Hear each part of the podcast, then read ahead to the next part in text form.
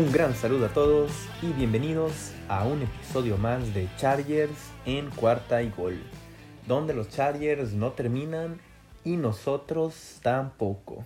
Mi nombre es Luis Chávez y estoy muy, muy, muy feliz de poderlos tener en un episodio más y también estoy muy contento, muy emocionado todavía, eh, casi, casi podemos decir todavía temblando de lo que acabamos de vivir hace algunas horas este gran, gran partido que tuvimos la oportunidad de vivir y de disfrutar entre el equipo de Cleveland y el equipo de Los Ángeles.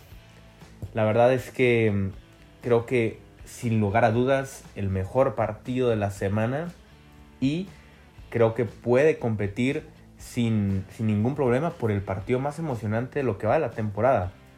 Ya tal vez en, el futuro, en la temporada, haya partidos mucho mejores, pero hasta el momento yo creo que fácilmente podría entrar en la discusión.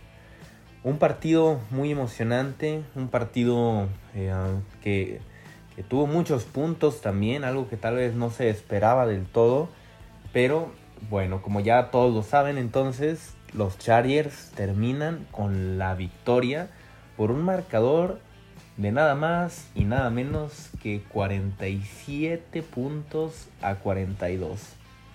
Imagínense ustedes esta cantidad de, puntos, 89 puntos anotados entre estos dos equipos, bueno, un mundo, ¿no? Hay muchos partidos que ni siquiera pasan de los 20 puntos y aquí casi 90 puntos, bueno, simplemente increíble. Vamos en este capítulo obviamente a, a hablar sobre todo lo, que sucedió en este partido, todas las cosas buenas, todas las cosas malas, todo lo que se puede mejorar, eh, todo vamos a tratar de analizarlo en este episodio. Pero eh, primero recordarles que no se nos pase que nos pueden seguir a todos los que están escuchando, por ejemplo, por primera vez eh, este programa, que nos pueden seguir en la cuenta de Twitter en arroba cuarta y gol charriers arroba 4TA y gol charriers y a mí en arroba Luis Chávez 08 y esto pues bueno para poder ahí compartir todas nuestras emociones sobre el equipo de los Chargers, todas nuestras dudas, todos nuestros comentarios, nuestras ideas, etcétera. El punto de esto es poder hacer una comunidad, ¿no? Entre, entre toda la gente que, que seguimos a este equipo Así que por favor no duden en hacerlo, no duden en compartir este, este programa también con, con toda la gente que ustedes sepan que tiene esta afición por el equipo de los Chargers. Así que pues bueno, vamos a comenzar eh, a hablar ya un poco sobre lo que sucedió esta semana. Y primero que nada vamos a, a hablar sobre que esta pues fue una semana literalmente inmejorable. ¿Y a qué me refiero con eso? Todos los equipos de la división oeste de la conferencia americana tuvieron una derrota, obviamente menos los Chargers. Entonces esto es, sin lugar a dudas, pues lo mejor que te puede pasar como equipo de NFL, ¿no? Poder tener la victoria y que tus em, rivales directos, porque eso, eso es, esos son, ¿no? Estos rivales divisionales son los rivales directos hayan perdido todos, creo que es, es algo bastante bueno. El equipo de los Raiders que sufrió una derrota contra el equipo de eh, Chicago, los Osos de Chicago a manos de Justin Fields. Em, también los, eh, el equipo de, Denver que tuvo esta derrota contra un, un mermado y mm, pues no, no, muy buen equipo de Steelers, si lo podemos decir. Eh, entonces, también, obviamente, la, gran victoria que tuvo el equipo de Buffalo sobre Kansas City. Mm, todos estos equipos, obviamente, en esta semana le tocó ganar a Chargers, ¿no? Y, no quiere decir que esto vaya a pasar todas las semanas, pero creo que es algo que se puede aprovechar sin lugar a duda. Eh, ¿De qué se puede sacar de esto así rápido en cuanto a la división? Eh, creo que mm, Creo que Kansas ya no es el mismo Kansas de hace eh, algunos años, del año pasado. Creo que ya es un equipo más mortal, ¿no? Si lo podemos ver así. desde ese punto de vista. Em, también Denver pues lleva dos, partidos enfrentándose a, equipos un poco más serios y los dos los ha perdido.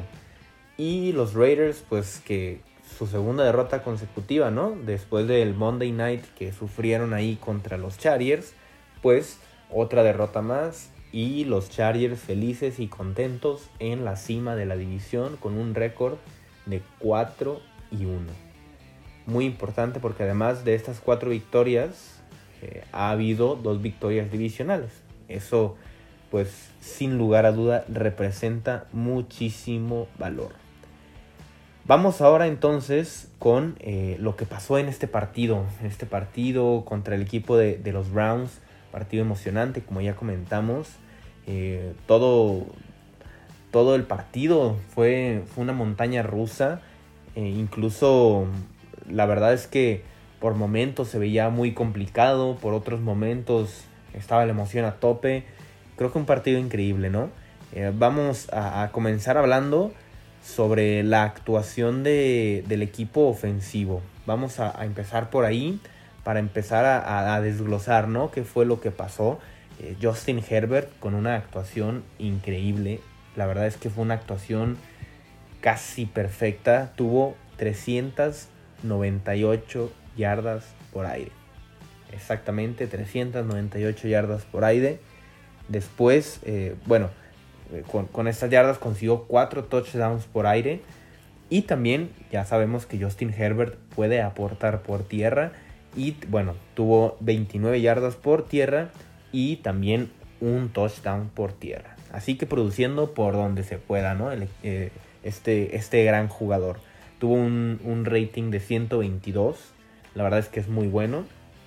Y aquí mencionar también eh, algo que siempre, siempre damos un poco de espacio en eso, ¿no? aquí en, este programa.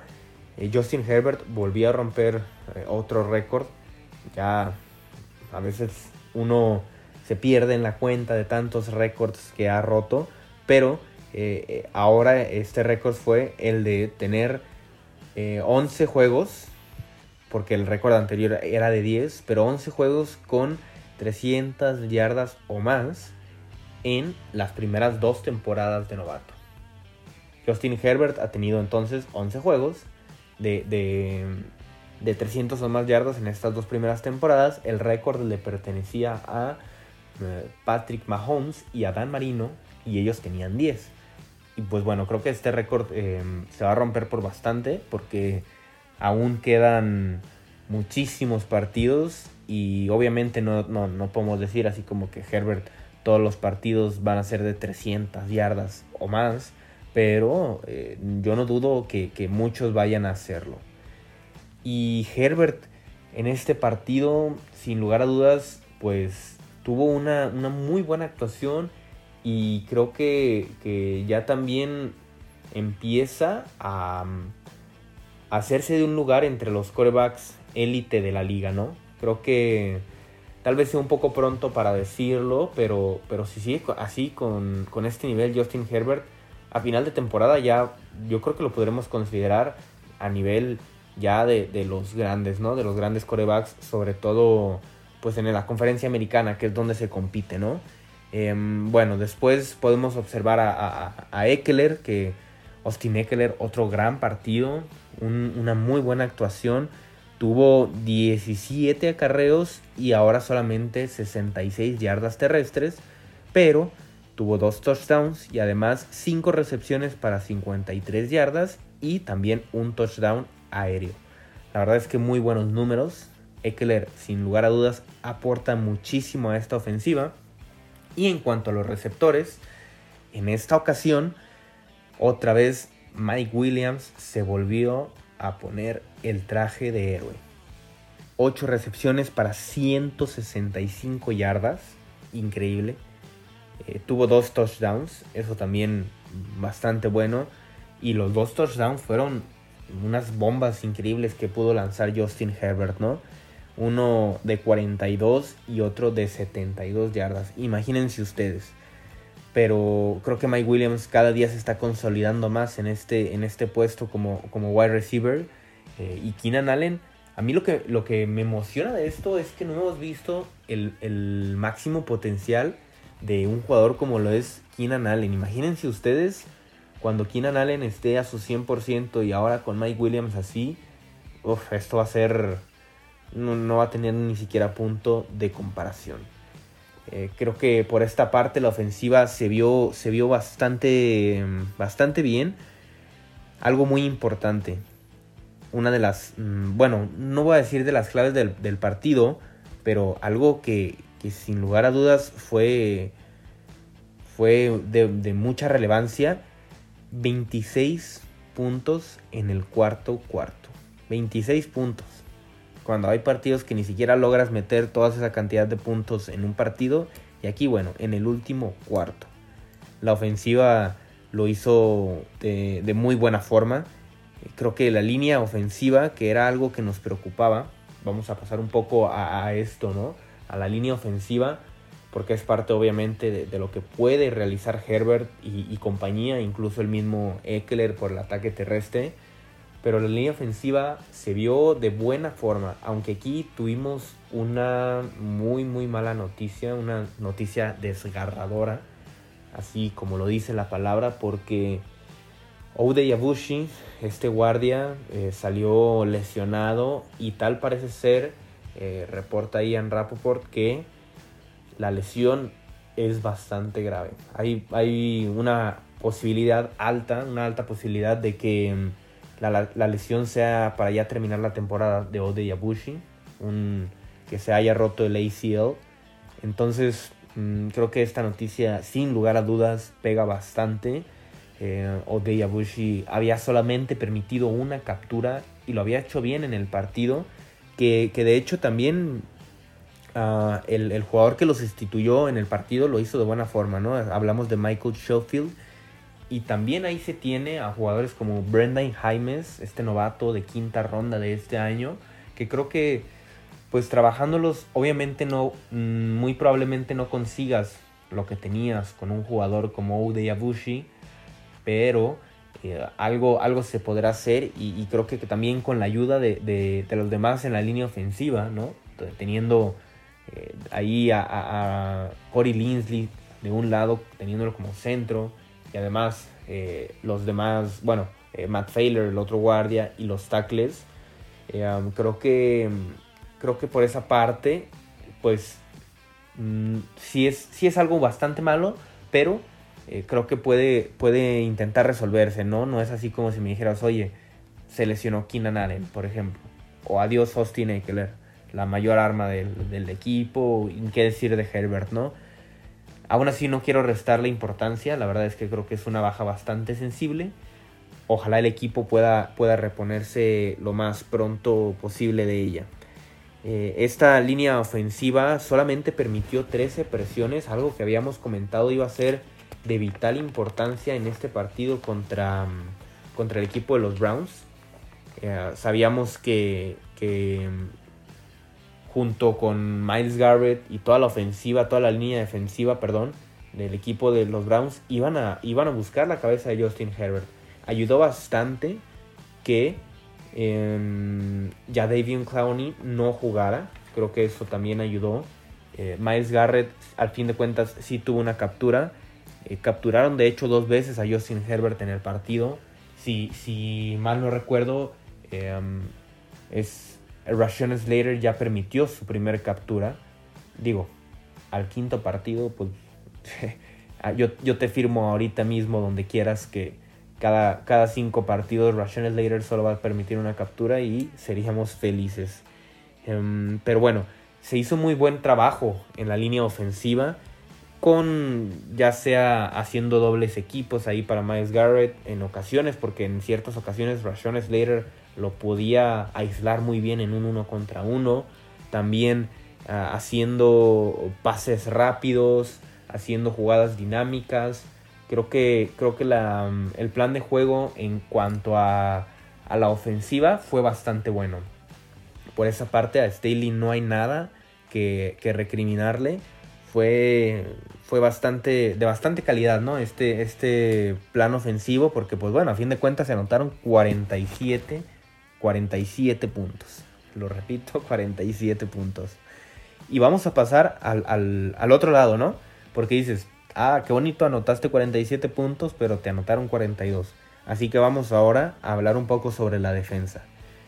Aquí mm, un jugador que, bueno, para mí dos jugadores destacaron un poco eh, y hablamos de eh, Derwin James y de Drew Tranquil. Y destacaron porque eh, Derwin James 17 tacleadas y Drew Tranquil 10 tacleadas. Sabemos que eh, no, es, no es lo más, es, mm, no es lo ideal, ¿no? Tener tantas tacleadas porque, y sobre todo a estos defensivos que, que, no son en la, en la línea defensiva, porque esto significa que pues pasaron mucho pasaron mucho y, y, me refiero a, que la ofensiva de, de, Cleveland pues logró avanzar bastante y que tenía que ser Derwin James el que llegara a taclear. ¿Sí me explico? O sea, creo que por esa parte no es una estadística de la que tengamos que sentirnos del todo orgullosos, pero a fin de cuentas Derwin James cada vez se ve mejor y, y, regresando a lo que era antes, ¿no? Sin lugar a dudas, pues eso es algo que también emociona mucho al equipo. Y pues la defensa, la defensa terrestre bastante mala también. Creo que eso nos tiene preocupados a todos, incluso al mismo Brandon Staley lo comentó en su, en su conferencia de prensa después del partido, pues que obviamente no es lo ideal y que van a tener que, que trabajar con eso porque afecta, o sea, tener, tener tanto control sobre el ataque terrestre te da también por consiguiente, control sobre el tiempo de posesión y también control sobre la misma mm, condición de las unidades, ¿no? Porque al tener tanto, estar tanto tiempo en el terreno de juego, pues tu unidad defensiva empieza a cansarse más tratando de parar este juego terrestre y pues bueno, se hace todo, todo un problema, ¿no? Creo que por esa parte, claro que se tiene que resolver porque se permitieron 230 yardas Mm, en 35 acarreos que nos promedia a 6.5 yardas por acarreo. Imagínense ustedes, cada vez que agarraban la pelota para hacer un acarreo, eran 6.5 yardas. Podían avanzar todo el campo si querían así, ni siquiera tenían que pasar. Obviamente no, no, se dio esta situación. Y también hay que, hay que reconocer que se estaba jugando contra el mejor ataque ofensivo de la liga. Teniendo a jugadores como Nichov y a Karim Hunt y además le sumas eso, la mala defensa de los Chargers, pues obviamente iba a pasar esto. Era, era lógico que pasara esto, pero el equipo tiene que mejorarlo, ¿no? Porque ya le, en la siguiente semana vienen a, jugar contra la, para mí la que podría ser la segunda mejor ofensiva terrestre de toda la liga en, en los Ravens. Creo que entre estos dos equipos pues se pelean bastante quién es el mejor ataque terrestre. Tal vez los Ravens carecen un poco más de armas como lo son Nick Chubb y eh, Karim Hunt. En los Ravens obviamente se tiene a Lamar Jackson que pues, es un, muy buen jugador. Pero así corredores como tal, como, como un Nichov o un Karim Hunt, pues tal vez no en, el no, en este momento no los hay, ¿no? Recordemos la lesión de J.K. Dobbins a inicio de temporada, así como de Gus Edwards. Y al final el equipo de Baltimore se queda con Tyson Williams, y la Tavis Murray, pero bueno, esto ya lo vamos a hablar en eh, episodios a futuro, ¿no? Para hablar sobre lo que viene la siguiente semana para los Chargers.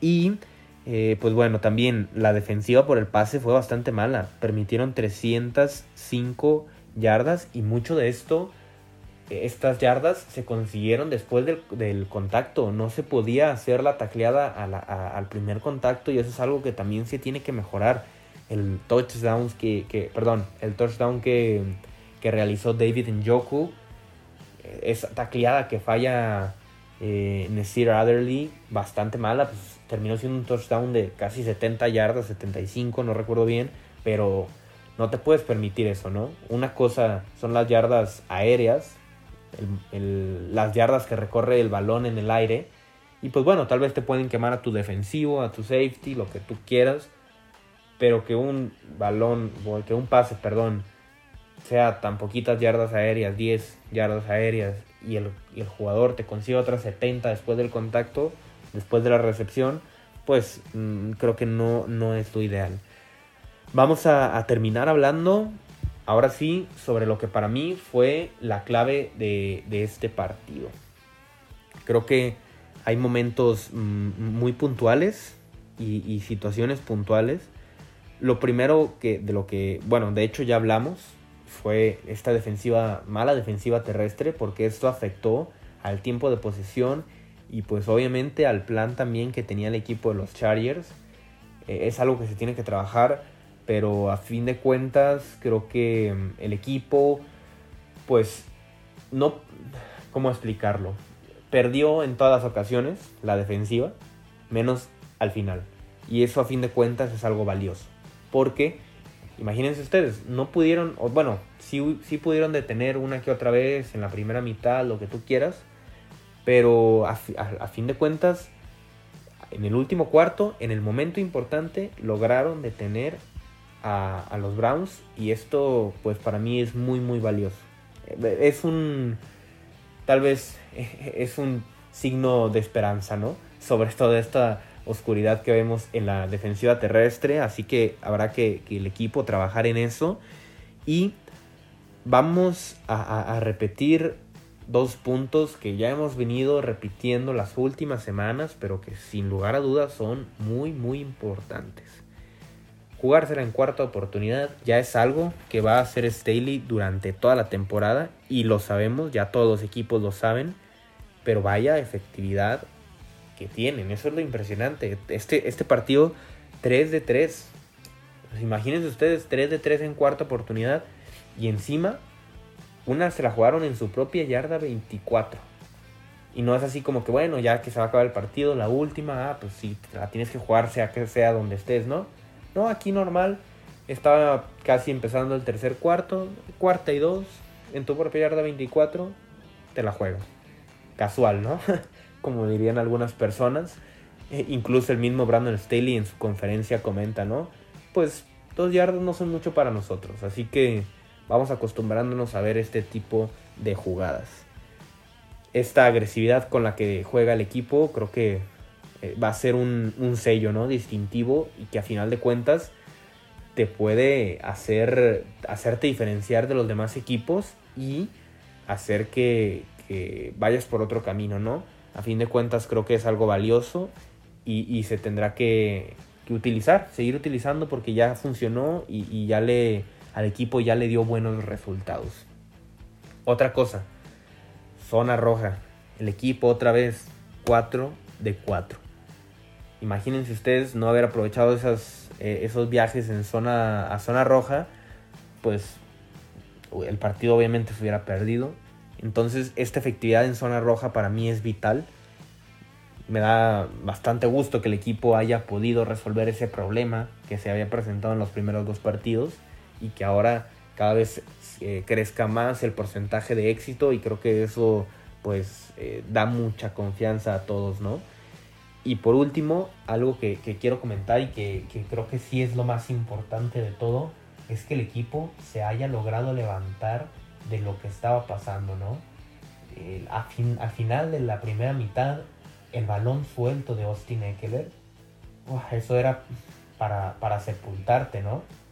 A final de cuentas se fueron 7 puntos arriba la primera mitad el equipo de Cleveland. Regresa un touchdown de 52 yardas de Nick y 14 puntos atrás.